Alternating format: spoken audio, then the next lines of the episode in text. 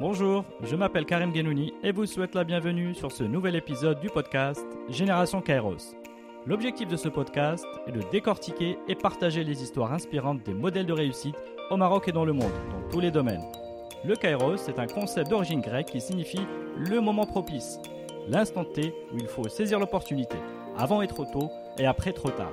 Mes invités sont des entrepreneurs ou des leaders dans leur domaine qui ont à force d'effort su reconnaître et saisir les opportunités au moment décisif. À travers leurs témoignages et une conversation sans filtre, je chercherai à mieux comprendre leur parcours, leur personnalité et les habitudes qui les ont aidés à réussir. Bonne écoute sur Génération Kairos.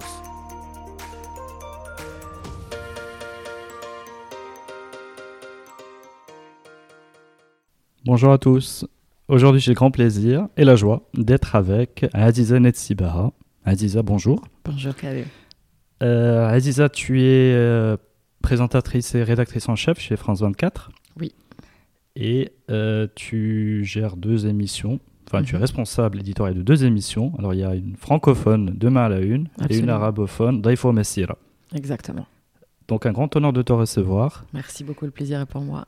Donc, je dois préciser d'abord qu'on se connaît un petit peu. Oui, qu'on s'est vu en qu'on s'est connu en culotte courte euh, et que bah, par là tu, tu me fais l'honneur et le plaisir d'être euh, mon invité sur ce modeste podcast. merci beaucoup. C'est moi qui suis honorée d'être là, merci.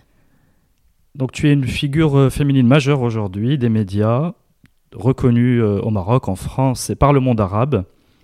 Alors il faut noter que donc tu es euh, rédactrice en chef donc au sein de, de- de- de F- France 24, deux émissions et donc euh, pour rappeler qu'au Maroc, France 24 enregistre une audience hebdomadaire de 18% sur l'ensemble de la population et 80%, dont 80% de cadres dirigeants.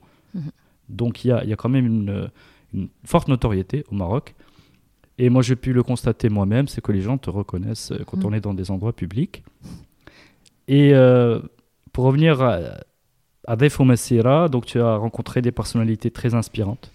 Donc on peut citer la reine Nour, Jihan Sadat, Boutros Boutros Ghali, Kadem Mhm. Saher, Carlos Ghosn et j'en passe. Donc vraiment du monde économique, du monde euh, artistique, du monde du cinéma, culturel. Et même au Maroc, il y a, il y a beaucoup de personnes que tu as, fait, euh, que tu as rencontrées au Mhm. travers de cette émission. Et avant de pouvoir entamer notre discussion, euh, tu es également une femme influente, c'est-à-dire que tu, dé- tu es appelée pour défendre plusieurs causes, dont notamment la cause féminine, qui te tient particulièrement à cœur. Donc voilà, chère Aziza, pour démarrer notre petite conversation, j'ai vu dans un, un petit reportage que pendant la guerre du Golfe, Mm. euh, à 15 ans, tu avais écrit un rapport quotidien Ouais. sur les, les faits. Et donc, je voulais démarrer par là. C'est quel était le, le style de cette écriture? C'est-à-dire, alors, le message ou le style, et pourquoi tu t'es mis à écrire Mm. sur ce phénomène-là, à cet âge-là Alors, euh, oui, effectivement, enfin, euh, si tu veux, moi j'écris depuis que je suis petite, etc. Mais je me suis jamais vraiment intéressée au journalisme en tant que tel. Mais c'est des années plus tard, je me suis rendu compte que quelque part ces écrits-là, au début des années 90, étaient probablement mes premiers écrits journalistiques. Euh, pourquoi bah, Écoute, je sais pas. Peut-être parce que avec mon père, avec les amis de mon père, on regardait très très souvent euh, les infos euh, à cette époque-là, même s'il n'y avait pas de, chaîne d'infos, mais c'était au moins à, midi le soir. Et, je pense que la première guerre du Golfe était un événement qui était euh, finalement qui s'est imposé dans la vie de tout le monde, dans le monde arabe, et du coup dans celle de ma famille aussi. Donc j'ai énormément suivi. Et au lieu d'être juste embêté par le fait que les parents regardent les infos et en attendant que je puisse regarder autre chose, je me suis intéressée un peu à la question. Mhm. Euh, les questions politiques, j'en discutais beaucoup avec mon père et avec ses, ses- ses potes à lui. Et finalement, je me suis un peu retrouvée là-dedans. Et c'était intéressant parce qu'au-delà des infos que je regardais, ben, on en discutait après, on débriefait après, etc. Et effectivement, ces écrits, c'était tous les jours, j'écrivais la date du jour et j'écrivais en gros le résumé des infos qu'il y a eu. Tel ministre, euh, je me rappelle, c'était Pierre Jox, je pense, qui avait démissionné, ou Jean-Pierre Chevènement, je me rappelle plus. Mais euh, j'avais mis euh, ministre de la Défense français qui a démissionné. Aujourd'hui, il y a eu tant de morts. euh, il y a eu, il s'est passé ça là, ça là. Enfin, c'était vraiment, c'était presque un carnet de, de- on, on aurait dit d'un reporter sur place en fait. Mhm. Sauf que moi, je le faisais depuis mon salon et que j'avais, j'avais 14 ans, quoi. Donc, Mhm. et je pense que j'ai senti qu'il se passait quelque chose d'important. Mhm. J'en avais pas forcément conscience à cette époque-là, mais j'ai senti qu'il y avait quelque chose d'important était là. Et puis je sais pas, j'ai eu ce besoin en fait de noter euh, et d'écrire un peu ce qui se passait, quoi. D'accord. Est-ce que de, depuis cette époque-là, tu as tenu, un, tu tenais un, aussi un Non. journal ou pas? Ou c'était vraiment cet Non, événement-là non, non. de- Enfin, moi, j'avais, comme toutes les jeunes filles, je pense, euh, mon journal intime comme tout le monde. Mhm. Non, mais un truc aussi sérieux sur un événement aussi important, non, c'était le seul. D'accord. Donc on peut dire que c'est un peu tes premiers, euh, tes premiers Oui, pas dans le dans le l'écrit. Oui. Et puis, euh, alors avançons un peu dans le temps. Mm. Donc j'ai également, donc tu es pour euh, résumer un peu les événements de, de ton enfance. Tu es donc tu es né à, à Casablanca. Absolument. Euh, donc tu as grandi à Casa, Mm. euh, fait ta scolarité euh, et ton lycée dans le dans le- l'enseignement public. Mhm. Et puis, donc ce que j'ai noté, c'est qu'une fois le bac en poche, tu as fait une fac de physique, c'est ça? Mhm. Que tu as arrêté au bout de deux ans parce que tu t'ennuyais. Et au travers d'un stage Oui. que tu, que tu, tu aurais euh, fait pour gagner ta vie, bah, tu nous expliqueras. Mais en fait, ce qui m'intéresse à ce moment-là, c'est que donc tu es jeune, tu as peut-être 20 ans, Mhm. même pas, et tu et tu t'embarques déjà dans l'inconnu, dans le monde professionnel, mais c'est un peu l'inconnu. Donc avec, euh, est-ce qu'il n'y a rien qui te fait peur à ce moment-là? C'est-à-dire, ton stage aurait pu euh, Mm. te faire perdre le sens de Oui. Non, mais oui, complètement, tu as raison. En fait, c'est assez drôle parce qu'il y a certaines étapes de ma vie un peu où je me rends compte aujourd'hui que euh, quand on est jeune, en tout cas c'était mon cas, on on n'a pas cette conscience du danger. C'est exactement ce que tu viens de dire en fait.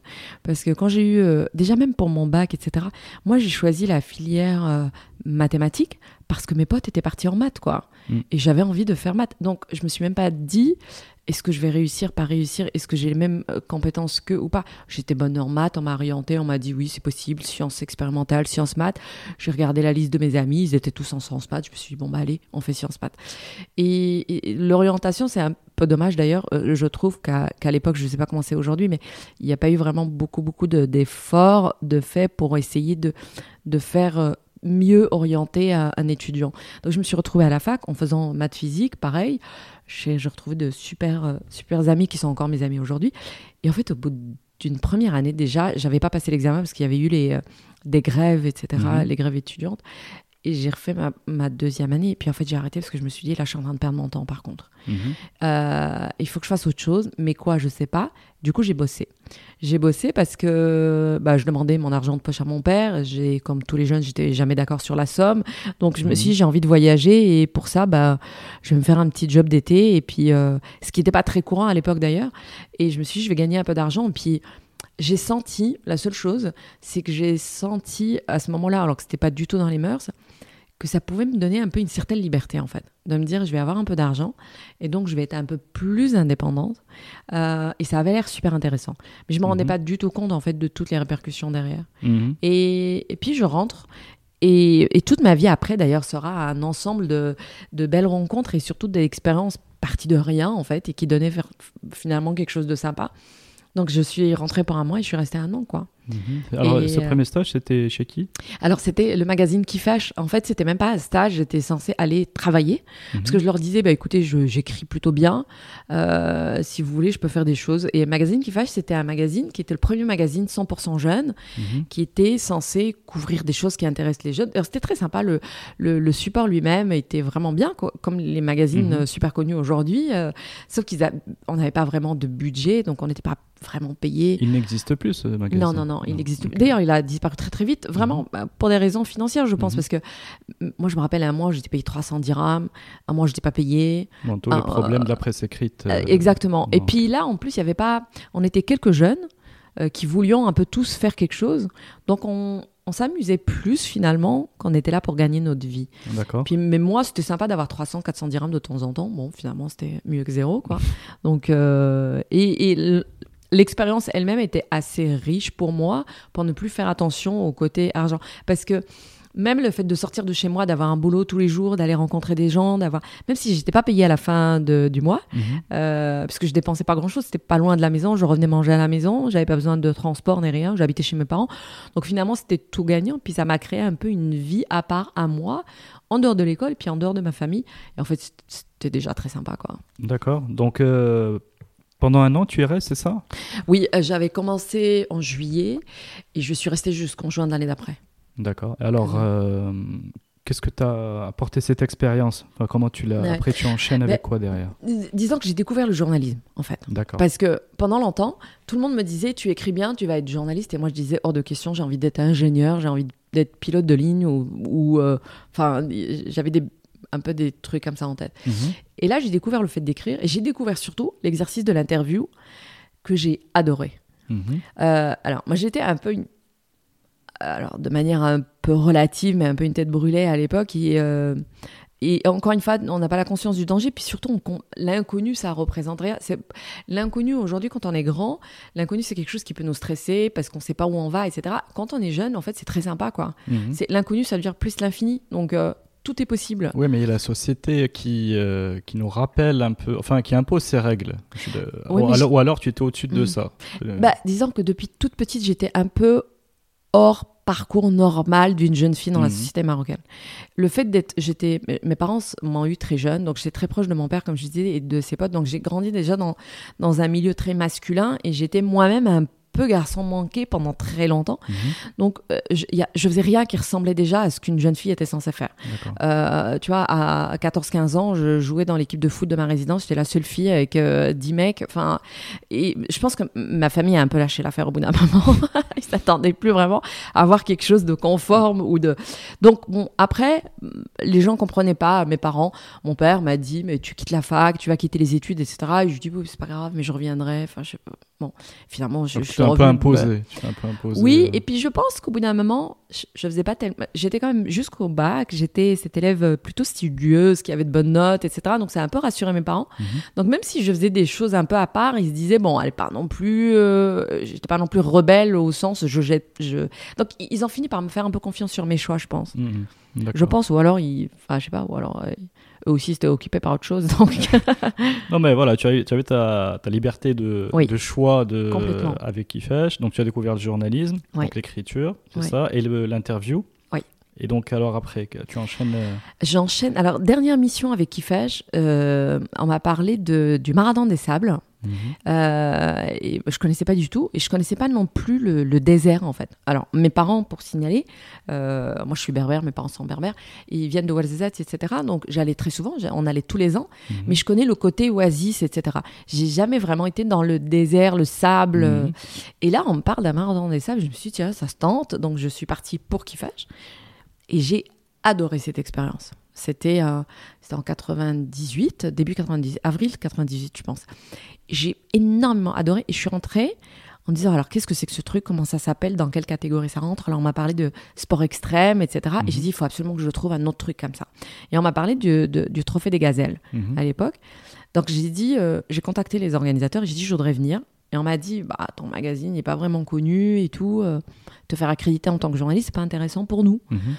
Et la journaliste à l'époque, enfin, la- pardon, l'organisatrice m'avait dit, par contre, euh, si tu trouves un autre média qui Mhm. veut envoyer quelqu'un, donc 98, j'ai 21 ans, Mhm. euh, qui veut t'envoyer, tu peux te faire accréditer, tu pars en freelance, là on te prend en charge. D'accord. Et moi je connaissais pas la presse en fait au Maroc, Mhm. à part Kifash et quelques magazines. Donc j'ai commencé à regarder et on m'a dit, le matin n'a personne. Alors, on parle du matin, à ce moment-là, c'est le, c'est un organe plus ou moins officiel. C'était le premier journal en termes de tirage, etc. Mhm. Je l'avais jamais lu de ma vie. Je connaissais pas, je connaissais pas la ligne éditoriale, je connaissais rien. Mhm. J'ai acheté un numéro, j'ai regardé dans la première page, j'ai vu président. C'était Roissi à l'époque. Mhm. Et j'ai pris mon téléphone et j'ai commencé à appeler. D'accord. Et j'ai dit, je voudrais parler à Monsieur Roissi parce que je voudrais partir en mission pour, pour le matin.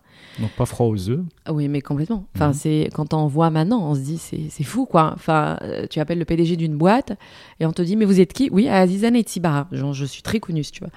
Euh, c'est même pas parce que je pensais que j'étais connue, mais je me disais c'est comme ça qu'on se présente. Je suis Mhm. Azizane et Tibar, je veux parler à Monsieur Russi. Et en fait, j'ai appelé pendant, je pense, je sais plus combien de temps, euh, longtemps. Mhm. Tous les jours, j'appelais. Il a dû être curieux en fait. Et il Mhm. a dit euh, bon bah ouais, je la reçois. D'accord. J'arrive dans ce bureau hyper imposant, c'était à Boulevard Mohamed V à l'époque. Et je rentre, je me rappelle, avec mes grosses godasses et tout, euh, mon pantalon en tri, enfin c'était n'importe quoi, quoi. Et, et je lui dis, oui, voilà, en fait, euh, j'ai fait le marathon des sables, j'aimerais faire le rallye des gazelles, est-ce que ça vous intéresse? Il m'a dit, bah, vous voulez faire quoi? Je dis, bah, je sais pas, vous avez besoin de quoi? Il me dit bah nous on est un quotidien donc il faut une couverture quotidienne, il faut Mais envoyer un article T'es par jour. arrivé avec euh, tes écritures, enfin tes articles pour lui montrer euh, ou alors il devait te croire sur parole? Ah non mais il devait me croire sur parole. Je suis arrivée avec les le yeux dans les quoi. yeux. euh, Complètement. Il faut me regarder bien dans les yeux. J'écris, il n'y a pas de problème. Mais je pense, et ça, il me l'avait. hum, C'est ma chef de service qui me l'a dit un peu plus tard, parce qu'il il m'a emmené, du coup, dans la, il est descendu avec moi dans la rédaction, il m'a présenté la chef de service culture, et c'était même pas le sport, là, pour le coup, mais. Et comme c'était un truc sur les femmes, c'était société et culture, et il m'a présenté Miriam Khalaji, et, et il lui a dit, bon, voilà. Et elle, elle m'a dit, bon, tu veux faire quoi Et qu'est-ce que tu peux faire? Et je dis, bah, je peux faire ce que tu me demandes de faire, en fait. Mhm. Tu as besoin de quoi? Bon, bah, un article tous les jours. Et je suis partie comme ça. Et elle m'a dit, après, mais quasiment 20 ans après, hein, elle m'a dit, mais c'est marrant parce que tu étais venue, tu avais l'air de croire en tout et qu'il n'y avait rien d'impossible dans tes Mhm. yeux. Inarrêtable. Exactement. Et elle m'a dit, j'avais l'impression qu'il fallait que je m'embarque avec toi parce que sinon, c'était Mhm. c'était moi qui n'étais pas normal sinon. Mhm. Et du coup, bah, c'est parti comme ça, quoi. Et quand je suis rentrée, je suis même pas revenue à la rédaction parce que je savais pas combien j'allais être payée, si j'allais être payée. Je, je m'en foutais, en fait. Pardon. Je m'en occupais pas. Donc, tout ce qui m'intéressait, c'était de partir. Et, et- et à partir du moment où il me disait de partir, pour moi, c'était comme si j'étais payée. C'est un peu comme Kiffash où je m'éclatais, donc c'est pas grave si je suis payée ou pas. Donc, je suis revenue deux semaines après parce que j'ai eu un accident de voiture. Et il m'a dit euh, Bon, bah, tu veux te payer combien? Et je lui ai dit Mais j'en sais rien, Mhm. je sais pas. Il m'a dit Bah, je sais pas, dis un chiffre. euh. Comment, comment tu. euh, Attends, je te- je t'arrête une minute sur. euh, tu écrivais un article par jour, comment tu Oui. envoyé? Euh, on l'a envoyé par, euh, par satellite. Euh, C'était le- les organisateurs qui se chargeaient d'envoyer un truc par satellite. Ah ouais, d'accord. Ouais. c'est- marrant. Ouais. euh, comme aujourd'hui, on est dans l'ère de l'instantané. Ah oui, oui. voilà. Non, mais à l'époque, je pense qu'il n'y avait même pas Internet, il me semble. hein. Oui, oui, c'était, non, non. voilà, c'était Mm. 98. Donc, euh, non, il s'occupait de. Je me demande si c'est pas par fax ou un truc comme ça. D'accord. Donc, au retour, il te demande donc combien tu veux être payé? Alors, moi, je viens de Kiffash, si tu veux, où des fois, je n'étais pas payé et des fois, je t'ai payé 300 dirhams. Donc, comment veux-tu Mhm. que moi, je sache combien ce travail vaut Mhm. Et je lui dis, mais j'en sais rien, dites-moi vous, quoi. Et je me rappelle qu'il m'avait dit, bah, donne-moi un chiffre. Et genre, j'ai dit, bah, je sais pas, 2000 dirhams. Mais pour moi, j'avais l'impression d'avoir demandé un million de dirhams. Mhm. Et il m'a dit, OK. Je me suis dit, c'est incroyable. C'est, euh, Et j'ai touché un chèque de 2000 dirhams. Et puis, il m'a dit, est-ce que tu veux travailler avec nous? Mhm. La chef de service est contente de ton travail, etc. Et je m'y attendais tellement pas que je lui ai dit, ah, je sais pas, mais je vais quand même prendre deux semaines de vacances. et en fait, je suis rentrée, je me rappelle que mon père m'a dit cette phrase qui m'est restée. Il m'a dit, ça se voit que t'as jamais connu le chômage, en fait. Mhm. Et, euh, et en fait, deux semaines après, je suis rentrée, puis je suis restée, quoi. Non, mais c'est bien, c'est-à-dire qu'ils ont quand même. euh, ils t'ont fait une offre euh, à l'issue de cette. Oui, euh, oui, complètement. à l'issue de cette. euh, d'ailleurs, de l'offre que j'ai acceptée sans savoir à quel salaire. Je l'ai découvert à la fin du mois d'après. Hmm. Bon, on voit, on voit que tes priorités ne sont pas au niveau du, euh, du, du- du- du salaire, mais au niveau du, euh, plutôt de, réalisation Ouais, de l'expérience, de l'expérience que tu allais vivre. Et alors, pour aller vite dans le temps, donc de 98 et puis année 2000, début des années 2000, là, tu acquiers euh, tes, tes compétences euh, Hmm. de journaliste. Tu n'es, c'est un peu une formation sur le tas, Absolument. on va dire. Mm. Et euh, alors là, rapidement, qu'est-ce que tu fais? Tu fais de la, tu fais que de l'écrit, tu fais un peu de voix, tu fais de, de la vidéo ou Non, non, non. À l'époque, c'était que de l'écrit. que de l'écrit Oui, oui. J'étais dans la, dans la page, euh, pour aller vite, euh, Culture Société pendant plusieurs années. En 2001, quand il y a eu les, le 11 septembre, euh, il s'avère qu'entre 98 et 2001, moi, je me suis inscrite, enfin, j'étais membre de plusieurs organisations internationales de jeunes. Donc, je partais en voyage très souvent. Euh, en posant des sans soldes au, au boulot, parce que j'avais pas assez de vacances. Ça, c'est à côté du matin. hein. C'est à côté du euh, matin, C'est vraiment ton initiative euh, Ouais, ouais, ouais. personnelle. À partir, je pense que mon premier voyage à l'étranger était en 99 et depuis, j'ai pas arrêté, en fait. Mhm. pendant euh, dix ans, j'ai dû faire une quinzaine de pays. J'étais invitée, je représentais le Maroc dans des choses. Enfin, c'était beaucoup en Europe. Je suis partie en Australie. J'ai fait après au Kenya. J'étais au Canada. Enfin, j'ai vraiment. Comment tu avais trouvé ce réseau de- de- en fait, d'associations c'est venu de premier. Premier, euh, première invitation, Mhm. c'était le festival de Namur, euh, le festival de cinéma de Namur, qui cherchait des jeunes euh, qui s'intéressent au cinéma. Et que moi, j'étais dans la page culture. Je sais même plus où j'ai vu cette annonce, je me suis inscrite. Et du coup, bah, après, c'est des réseaux. Donc, dès qu'il y a un événement jeune, on voit d'autres jeunes, etc. Puis on vous invite, et puis après, vous, rentrez un peu dans la machine, puis on vous réinvite pour des choses. Et moi, je commençais à créer des projets, je commençais à m'intéresser un peu à la chose. Et, et c'était magnifique pour moi, parce que moi qui gagnais pas beaucoup, Mhm. euh, bah, c'était super pour pouvoir euh, voyager gratuitement, rencontrer des gens. euh, travailler mon anglais, puisque moi j'ai fait de l'anglais euh, à- au lycée, quoi, Mhm. pendant deux ans, je pense, ou deux, trois ans. Euh, donc c'était super. Et puis je me suis rendu compte que ça m'ouvrait vers le monde, en fait. Euh, encore une fois, il n'y avait pas encore énormément Internet à l'époque. En journalistique, tu couvrais un peu aussi ces Alors, en événements? fait, c'est moi qui ai proposé euh, à, à, justement au matin à ce moment-là de couvrir de temps en temps des événements ou de commencer à partir de 2001. J'ai utilisé tout mon réseau euh, pour faire des sujets euh, sur la politique internationale cette fois-ci, mais en prenant des amis finalement à moi dans ces réseaux comme correspondants à l'étranger gratuitement et qui m'écrivaient des articles qui passaient dans le matin. Donc j'ai créé un réseau journalistique. Tu as, inventé le, journalisme d'aujourd'hui bah, Presque, quoi, parce que du coup j'ai commencé à contacter les gens et quand il se passait des choses, mhm. bah, moi j'écrivais un article sur l'événement et je prenais quelqu'un à Delhi, quelqu'un à Sydney, quelqu'un aux États-Unis qui me donnait les points de vue sur le même événement, sauf qu'il le faisait par amitié pour moi mhm. et ça enrichissait le journal. Et c'est comme ça que je suis passée sur la page euh, Monde à ce moment-là. Excellent. Donc tout ça, alors je rappelle, c'est congé sans solde déjà. Oui, donc euh, voilà. et pas d'argent. Voilà, pas d'argent à la clé. Et tu euh, et tu organises un peu toute cette toute cette chaîne de collecte d'informations et de partage d'informations que tu restitues à ton journal, donc qui est le matin. Exactement. Très bien. Et alors, arrivé, comment après tu enchaînes euh, parce qu'après, je pense qu'il y a le, passage en France oui. qui arrive. Oui, en 2004. Alors pourquoi De 2001 à 2004, euh, j'étais devenu chef de service monde. Euh, d'ailleurs, pareil, c'est un nouveau président qui, qui aimait bien tout ce que je faisais, mon énergie, etc., sans jamais demander de promotion finalement, donc c'était sympa. Mhm. et il m'a chargé de la page monde. Et là, je commençais un peu plus à m'intéresser à la politique internationale. Et en fait, donc je rappelle que je me suis arrêtée à la fac sans diplôme universitaire. Euh, et en 2004, ça faisait déjà 7 ans que je travaillais. Euh, le matin, c'est 6 jours sur 7 euh, de boulot. Donc, c'était quand même assez prenant et assez fatigant. Et à côté, je voyageais énormément. Et un jour, j'ai voulu changer de métier, bizarrement. Et j'ai postulé à un poste à la banque comme directrice de communication. Parce que quelqu'un que j'avais interviewé travaillait dans cette banque. Il m'a appelé en me mhm. disant on cherche quelqu'un et on voudrait un profil journaliste. D'accord. Et je me suis présentée. Et j'ai passé, euh, c'était Wafa Bank, il me semble. C'était Wafa Bank, oui. J'ai passé donc euh, plusieurs tests, etc. Et à la fin, on arrive chez le directeur de l'agence, me semble-t-il. Et j'étais euh, finaliste, si je peux me permettre, avec un autre, un autre jeune qui lui sortait de l'Institut de journalisme de Rabat. Donc on arrive tous les deux et il nous pose des questions en français, en arabe, bon. Et après, il nous dit, vous avez quoi comme diplôme? Et moi, il regarde mon CV, il me dit, mais tu n'as pas de diplôme universitaire. Et je lui dis, euh, non, j'ai pas de diplôme universitaire, mais j'ai 7 ans d'expérience professionnelle. Euh, donc là, on est en 2003, je pense. Euh, sachant qu'avant ça, je m'étais arrêtée pendant 3 mois pour monter une radio au Canada. Et je m'étais arrêtée pendant 2 mois pour m'occuper d'un département média du Parlement africain de la jeunesse. Donc j'avais comme de l'expérience que je ramenais avec moi. Mhm. Et ce monsieur m'a dit, ah bah c'est dommage parce que tu n'as pas de diplôme universitaire. Donc circuler. Euh... Ouais. Et je lui dit, je me rappelle lui avoir dit, mais à part le fait d'avoir un papier à accrocher sur mon mur, je vois pas ce que ça m'aurait rajouté de plus. Je lui dit, dites-moi ce qui vous manque dans mon parcours, à part ce papier. Mhm. Il m'a dit, oh, c'est quand même plus qu'un papier sur, la, sur le mur. Et je suis sortie de là et je me suis dit, plus jamais quelqu'un ne me redira ça. Mhm. Et je me suis dit, je pars reprendre mes études.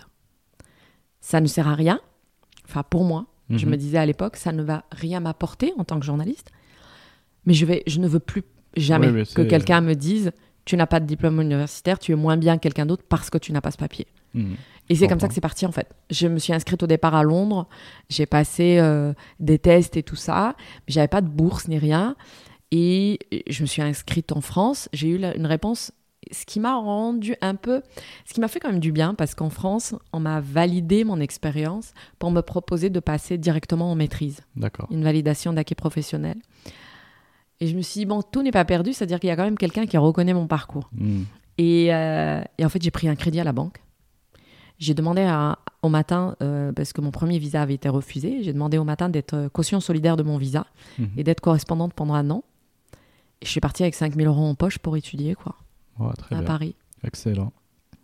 Donc on peut dire qu'au Maroc, on t'a pas vraiment euh, offert toute ta chance là-dessus, sur le, sur le plan de la reconnaissance de, des années professionnelles. Non, euh, sur, sur ça. Et même au départ, je me suis dit, c'est j'ai pas d'argent, donc je vais peut-être parce que je j'ai pas d'argent surtout que j'avais pas un gros salaire euh, à la fin, je devais toucher peut-être 6 000 euros brut et euh, et mon 6 000 dirhams brut, pardon, sinon ça serait très bien.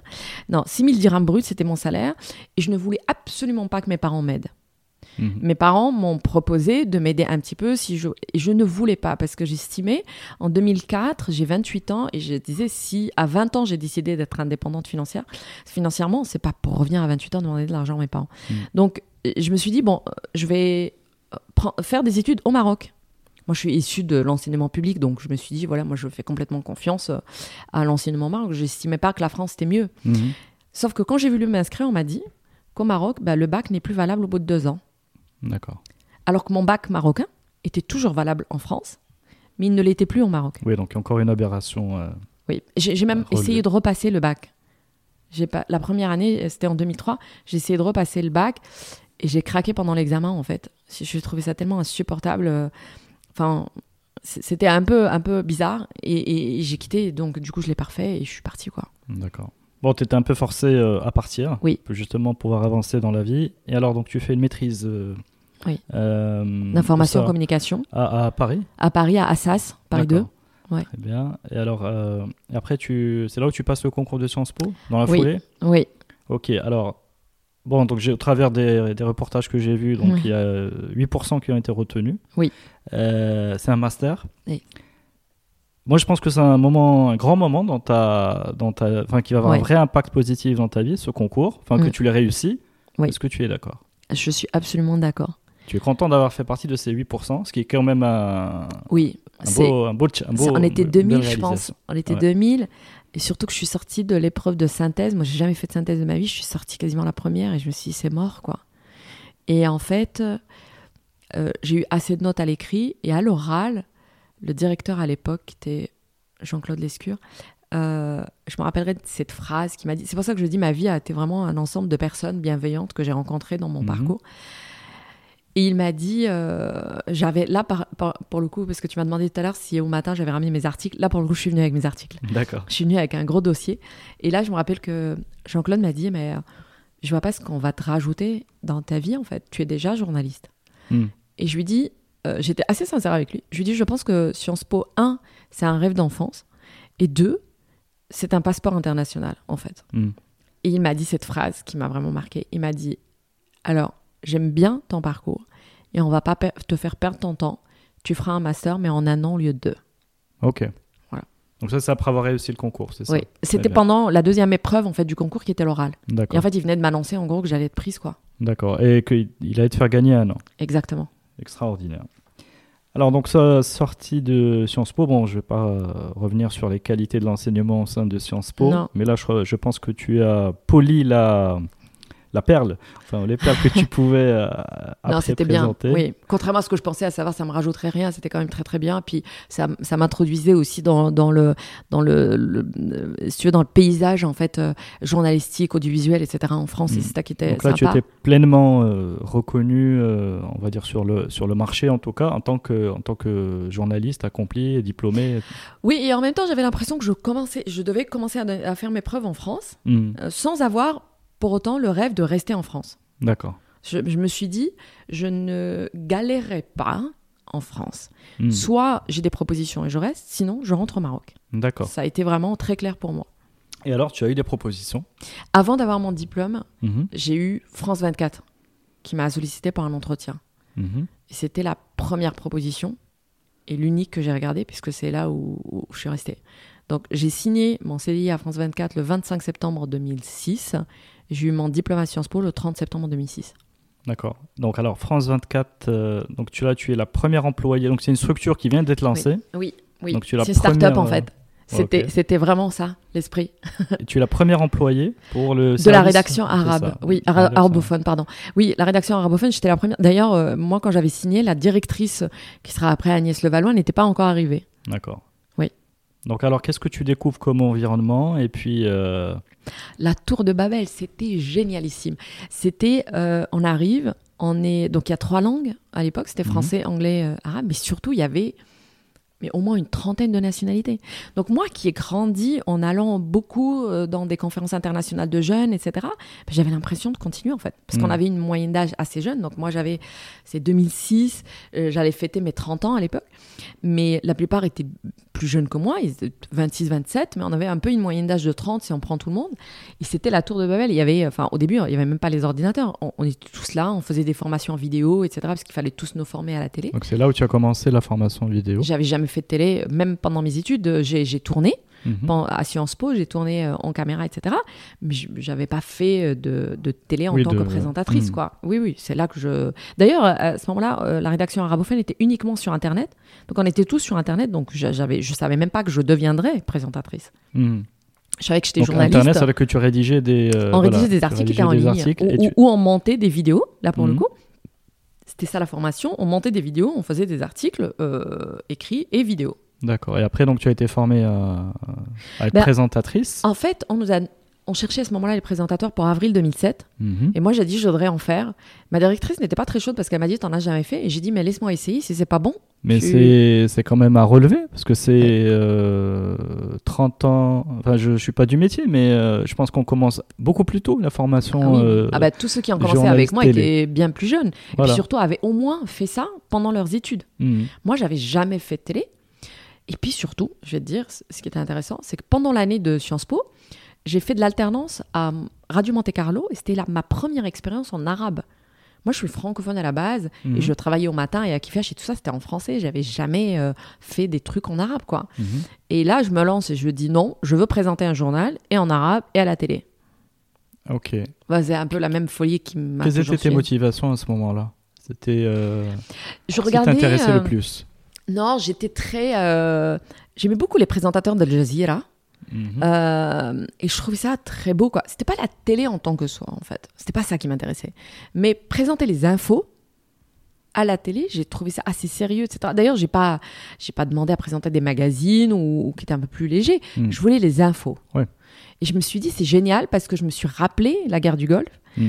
euh, où je me disais, euh, bah, la guerre du Golfe, ça m'a énormément marqué le nombre de morts, etc. Quand j'étais jeune. Puis quand j'ai travaillé au matin, j'ai euh, la, la- la soi-disant guerre contre euh, la terreur, puis 2003, l'invasion de l'Irak, etc. Tout ça, je l'ai couvert en tant que journaliste après. Mm.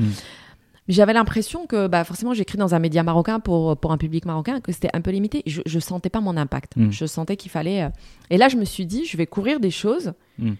Et j'aurai peut-être un impact, en fait, finalement. Tout à fait. Et donc, euh, et c'était ça. C'est les infos, la politique internationale, c'est plus ça ma à- motivation. Tout à fait. Non, je pense que le, le média le- qui a le plus d'impact finalement, c'est bien celui de la, de la télé. Mm. Parce que les gens regardent, euh, enfin surtout dans le monde arabe, regardent, plus- enfin regardent à cette époque-là, regardent maintenant c'est Internet et.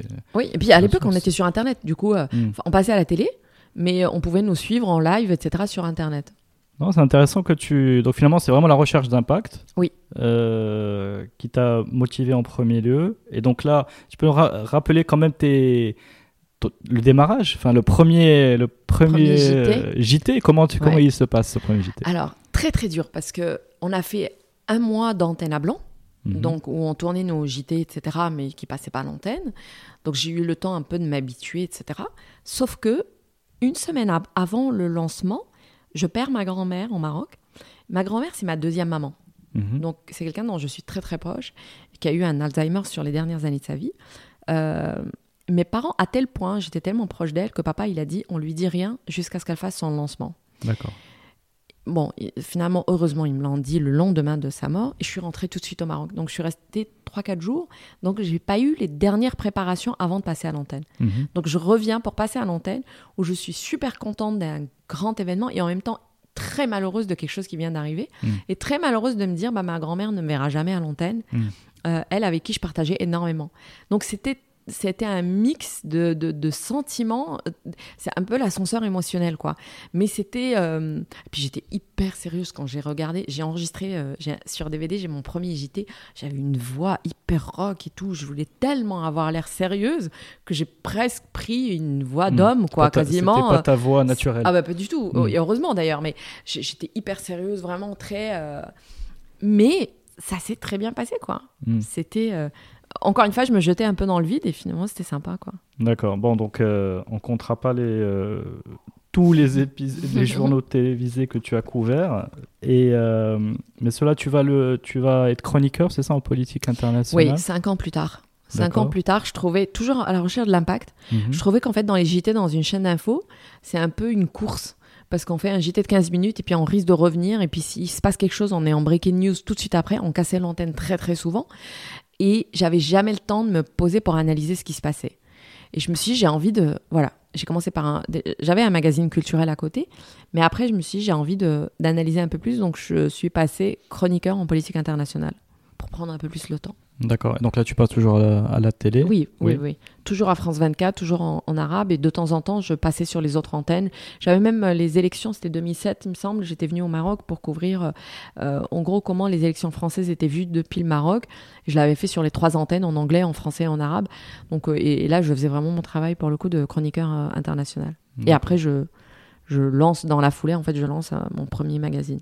Ok, donc c'est là où tu vas, tu vas de fil en aiguille avoir l'idée de lancer Daif euh, Wemessira. Oui, qui s'appelait Daif Wahadat à l'époque, mhm. puisque je prenais un invité euh, assez connu et je prenais un événement qu'il commentait, qu'il a pu vivre un peu comme grand témoin un peu d'une période historique de soit de son pays ou du monde ou peu importe. Mhm. Ça commençait comme ça sur 17 minutes à l'époque. Je trouvais que c'était assez court, donc je me suis un peu battu pendant des années jusqu'à ce qu'on arrive à 45 minutes aujourd'hui. D'accord. Donc Daif Wahadat, il a Daif Wemessira. Mm. Euh, donc là, pareil, est-ce que tu as des petites anecdotes à nous raconter pour euh, parce que finalement c'est toi qui as pris la responsabilité du contenu, de, mm. des, des, de la ligne, du ton, et puis des invités, et puis de l'organisation des thématiques. Enfin, on couvre tous les pays du monde arabe. Exactement. Et en, partant de, de l'Afrique du Nord. Euh, aujourd'hui, c'est un succès. De par l'audience, on en a parlé au début. Raconte-nous un peu son, le cheminement des, premiers, des premiers épisodes, euh, comment ils se sont passés. Et puis, si tu as des, voilà, des personnalités. Dans le lot, il y, a plus de 500 épisodes, je crois, à, date d'aujourd'hui. on arrive à 500 là. Euh, est-ce qu'il y en a deux ou trois qui se démarquent? Alors, oui. Euh, pour le cheminement, je vais faire un peu court, mais essayé de trouver mes marques puisque c'était un projet que j'ai proposé, etc. J'ai eu la chance d'avoir des supérieurs qui, bah, me donnaient quand même, euh, qui me laissaient carte blanche un peu pour faire.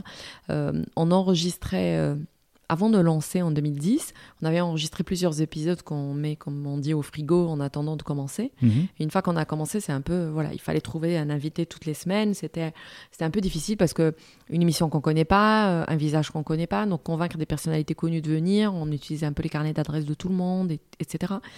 Et c'était assez intéressant. Et là, je retrouvais un peu ce cet amour que j'ai pour l'interview, qui est aussi un défi parce que quand on se retrouve face à quelqu'un, ça m'a rappelé un peu quand j'ai commencé et que j'avais l'âge de 20 ans et que, je posais des questions à quelqu'un et que c'est un peu un combat de coq quand on est en, interview, chacun essaie de prendre le lead. Mm-hmm.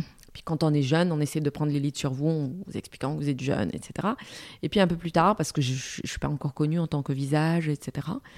Euh, et j'aimais bien ce, ce, truc de ce, ce bras, de fer. Ce, bras de, fer, de ce bras de fer exactement avec l'invité en face pour essayer de donc il fallait que je prépare énormément pour que je sois assez sûre de moi hmm. et puis la télé ça ça pardonne pas et on n'est pas censé être là en train de regarder ses feuilles donc euh, donc il fallait que je sois assez prête et, puis assez sûre de moi même si je ne l'étais pas forcément toujours hmm. mais il fallait que je montre que j'étais assez sûre de moi pour tenir un peu en face euh, de mes invités surtout que tu couvres des thématiques radicalement différentes oui et c'était vraiment un choix exactement à la politique de tout à l'économie sport à, à beaucoup de choses c'était un choix toujours à la recherche de cette part d'inconnu qui peut être sympa par moment parce qu'on se lance un défi, parce que sinon, sinon on est juste trop à l'aise dans un exercice et puis après moi je m'ennuie quoi. Donc mm. euh, j'ai besoin de.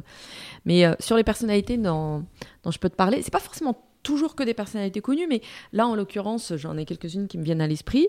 J'ai interviewé la reine Nounour de Jordanie, donc c'est celle qu'on appelle la reine mère, mhm. euh, l'ancienne reine, l'ancienne épouse du roi euh, euh, Hussein.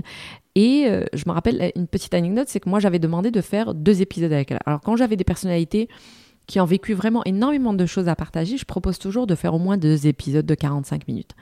Et son équipe m'avait dit non, c'est trop long deux fois 45 minutes, d'autant plus qu'on venait s'installer euh, chez elle. Mhm. Donc euh, nous, c'est deux heures d'installation avant. C'est donc il m'avait dit non non deux heures, elle acceptera jamais, etc. Bon, je suis arrivée en préparant quand même deux heures, mais ils m'ont dit c'est niette. Donc j'ai dit bon bah tant pis c'est pas grave, peut-être un autre jour. Donc on commence l'interview avec elle. Alors j'ai vraiment énormément aimé la personne. Mhm. C'est quelqu'un de très simple, de très. euh, qui, moi, je me rappelle quand elle était venue, elle a été saluée toute l'équipe. Elle demandait si on a bien eu du café, du thé. Et c'était pas pour faire semblant, elle était vraiment comme ça. Et raconter toute sa vie de reine où euh, on lui a souvent reproché de ne pas être bien habillée, de ne pas être bien maquillée, de ne pas être. C'était quelqu'un de vraiment simple et qui continue aujourd'hui. Euh, c'est assez marrant parce que quand je suis sortie dans la rue, après, quand je parlais aux gens euh, en Jordanie, tout le monde était super content que j'ai fait la reine Nour, quoi tout- parce que tout le monde l'adore. Et, euh, et à la fin de l'interview, je me rappelle qu'elle ait dit That's all, it's so short. Ah. Donc c'est trop court. Et je lui dis Mais je voulais faire deux épisodes. Et elle a dit Je me rappelle, elle a regardé son équipe en disant Il faut absolument qu'elle revienne, il faut qu'on continue cette conversation. On l'a toujours pas fait. Mhm. Mais c'était, voilà, elle était assez bienveillante. Elle voulait d'ailleurs que je revienne euh, pour voir un peu son travail avec les réfugiés, etc. Donc c'est une personne que j'ai vraiment énormément aimée. Mhm. Euh, une deuxième personne, c'est un homme et marocain, c'est Abdelila Benkiran. Mhm. Donc il était euh, Premier ministre à l'époque, il était chef du gouvernement. Et on m'avait dit, Ah, méfie-toi parce que il... alors lui, c'est un très très bon orateur déjà. Il aime pas beaucoup les interviews, etc. On l'a déjà vu dans des interviews bousculer un peu les, les journalistes. Donc euh, prépare-toi quoi. Et puis on le faisait dans un terrain qui n'était pas du tout neutre. On était chez lui, Mhm. à Rabat, dans sa maison. Et il y avait toute son équipe qui était arrivée, euh, etc. Et en fait, moi j'étais hyper prête pour le bras de fer. Et ça s'était très très bien passé, en fait. Euh, il n'a pas du tout essayé de, de- de prendre le lead ou quoi que ce soit. Il a joué le jeu. Euh, moi, je lui ai posé des questions un- vraiment un peu qui pouvaient être gênantes par Mhm. moment. Il était tellement à l'aise dans l'exercice qu'il a très très bien répondu. Il s'en est très bien sorti, même sur des choses vraiment très euh, pointues. Et j'ai j'ai été assez impressionnée par le personnage en fait. Donc, tu as un, un vrai homme d'État. Un vrai homme d'État et un, un vrai, euh, un, vrai super grand orateur, quoi, Mm. surtout. C'est quelqu'un qui sait parler, qui c'est quelqu'un qui... sait- pour avoir fait énormément d'interviews politiques, Mm. très souvent, soit les politiques avaient euh, quelque chose à dire et du coup, ils répondaient pas à vos questions parce que tout ce qu'ils ont en tête, c'est le message qu'ils veulent vous faire passer, etc. Lui, il est vraiment venu jouer le jeu. C'est genre, vas-y, Mhm. pose-moi les questions que tu veux et je te Mm. réponds et je suis assez à l'aise dans mes bottes pour répondre à quoi que ce soit. Ouais, en toute, euh, en toute euh, honnêteté en- et euh, en capacité à, à Mm. répondre de manière claire aux, aux interrogations Il- du, il- il est assez impressionnant, quoi. du public. Franchement, euh, assez inspirant comme personnage. mm. Donc ça, c'est le deuxième, euh, Oui. le deuxième Et la personnage. troisième personne, c'est euh, Lina Benmahni. Lina Benmahni est une blogueuse euh, qui avait euh, créé euh, son blog, il me semble, qui s'appelait Bniya Tounsiya. C'est une Tunisienne qui était très connue déjà pour bloguer énormément et qui était très connue dans le monde des blogs avant les révolutions Mhm. et qui est passée un cran dessus après les révolutions. C'est une fille, pour savoir, qui a un gros problème, qui a perdu, qui se faisait dialyser, etc., et qui a eu une grève du rein de, de sa maman, de la part de sa maman, qui a une santé très fragile. Qui, euh, d'ailleurs, j'ai une grande pensée pour elle parce que je sais que dernièrement, c'était vraiment pas très facile euh, pour elle. Mhm.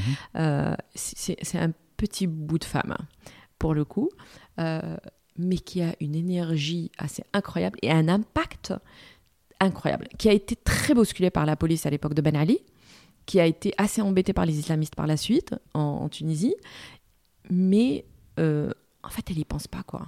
Mm. Euh, elle a juste envie de défendre son pays, de défendre son peuple et d'y aller, de dénoncer ce qui va pas, etc. Elle se fait arrêter, elle finit dans des commissariats, etc.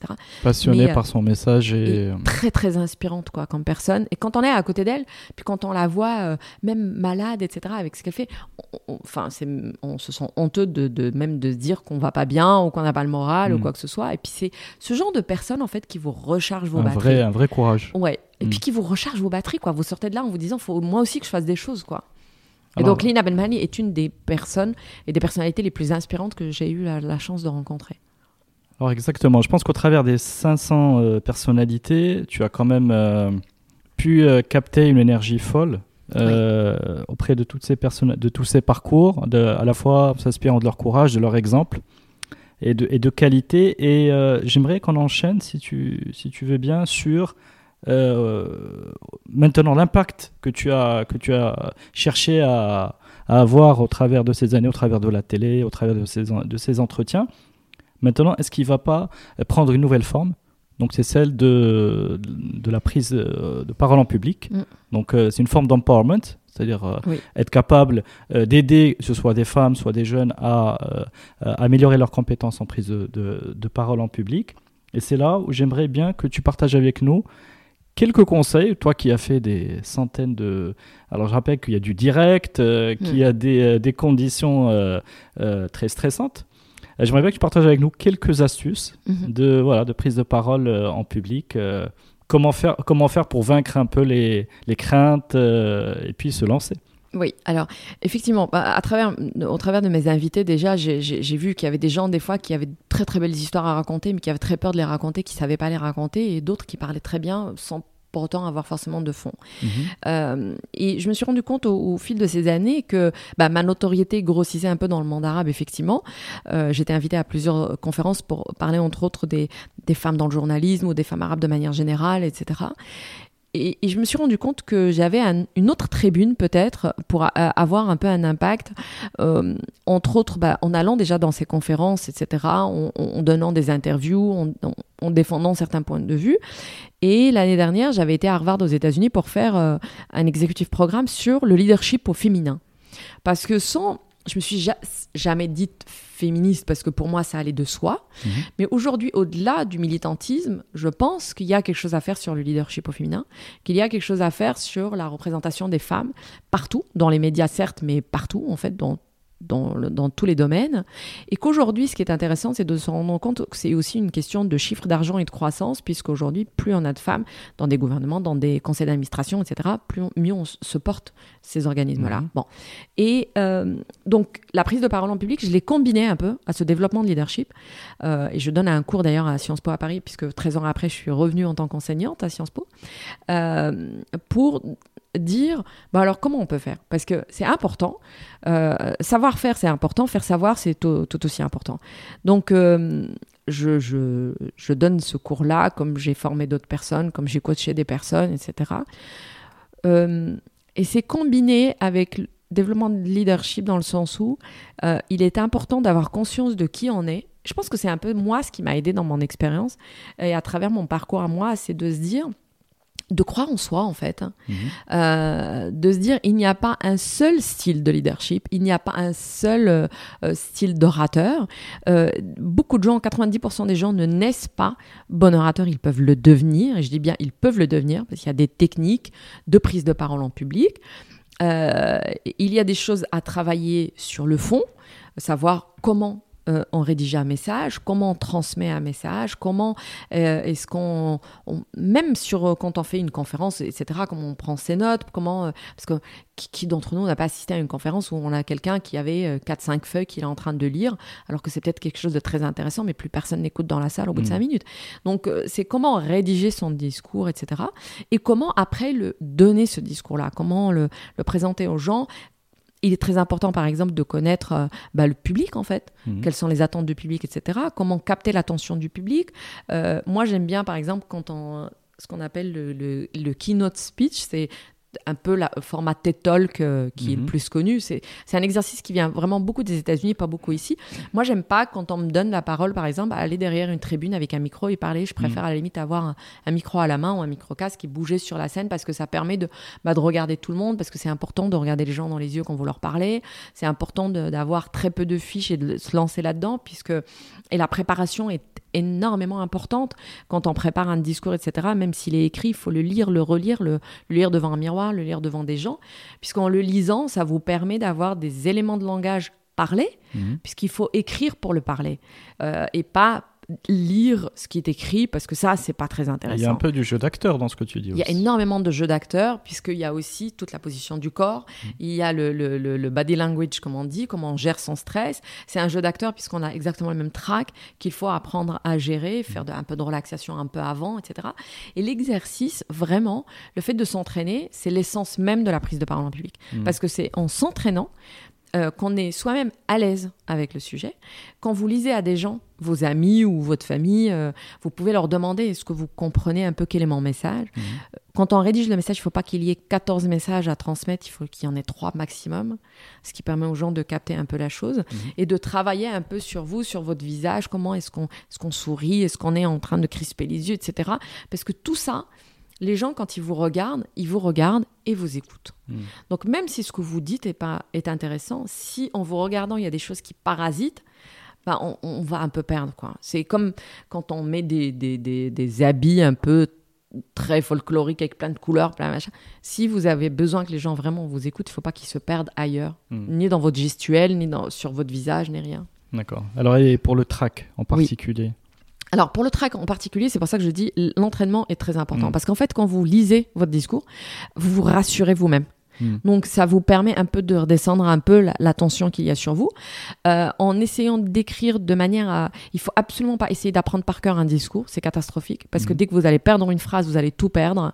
Donc il faut avoir des bullet points en gros, et, et- et vous exercer à vous rappeler juste éventuellement quelques points, en vous disant que si vous en ratez quelques-uns, c'est pas très grave. C'est pour Mhm. ça qu'il faut pas avoir plusieurs messages à transmettre, mais deux, trois. Mhm. Ça vous permet d'improviser parce que l'improvisation est importante et vous permet de baisser encore une fois un peu le trac.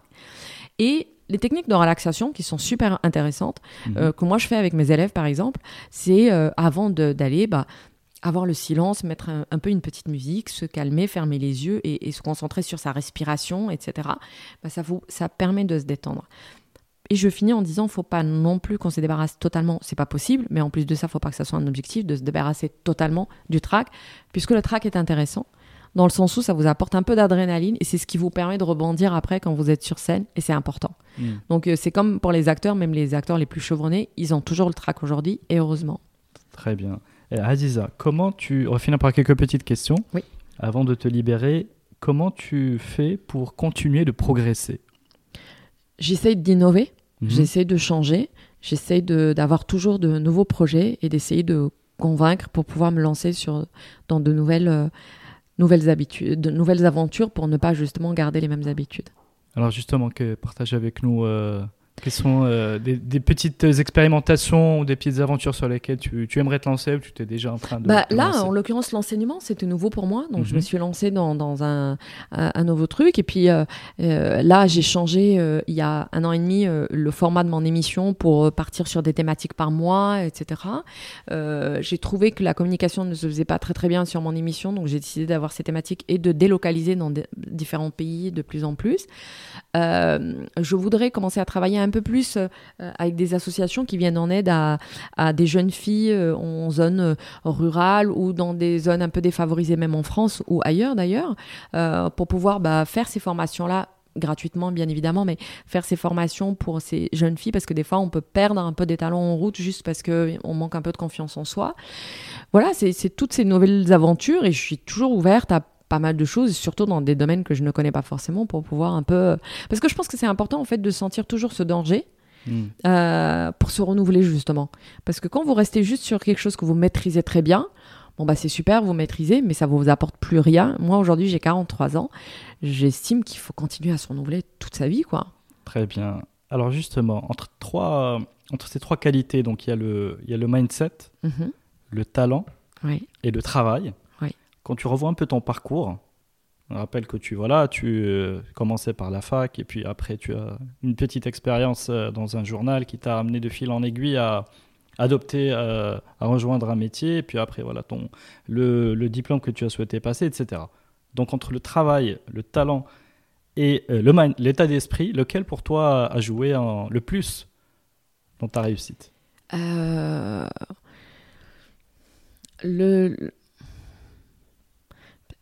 Une combinaison un peu du, du travail et de l'état d'esprit peut-être. Mhm. Euh, Il y a cette folie en fait qui fait qu'on a l'impression que tout est possible.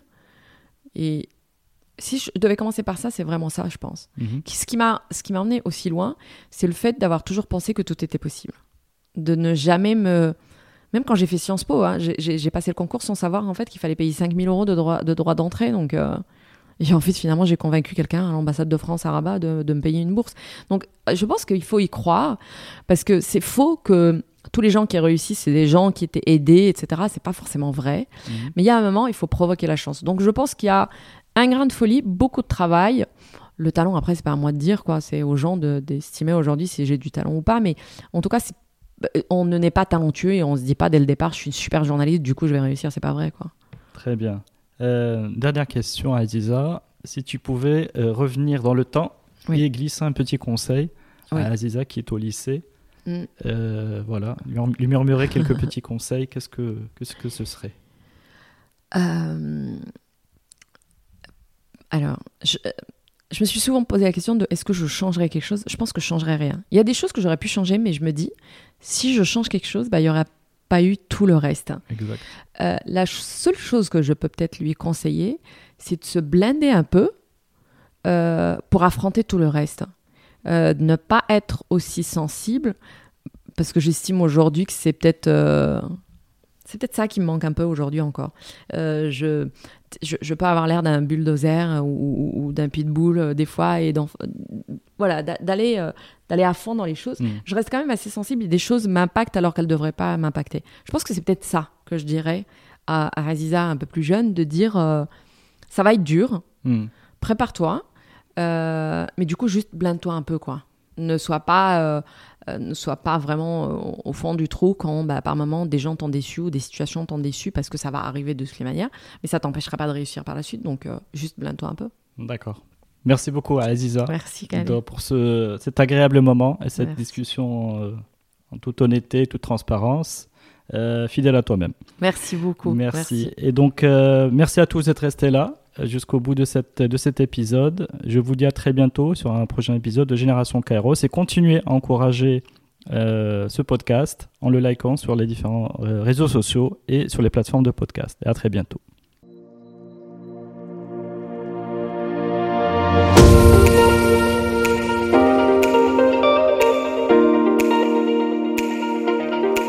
Merci d'avoir suivi cet épisode de Génération Kairos n'hésitez pas à vous abonner, à le noter et en parler autour de vous. L'habillage musical est issu de Ixon et s'appelle New Day. Ciao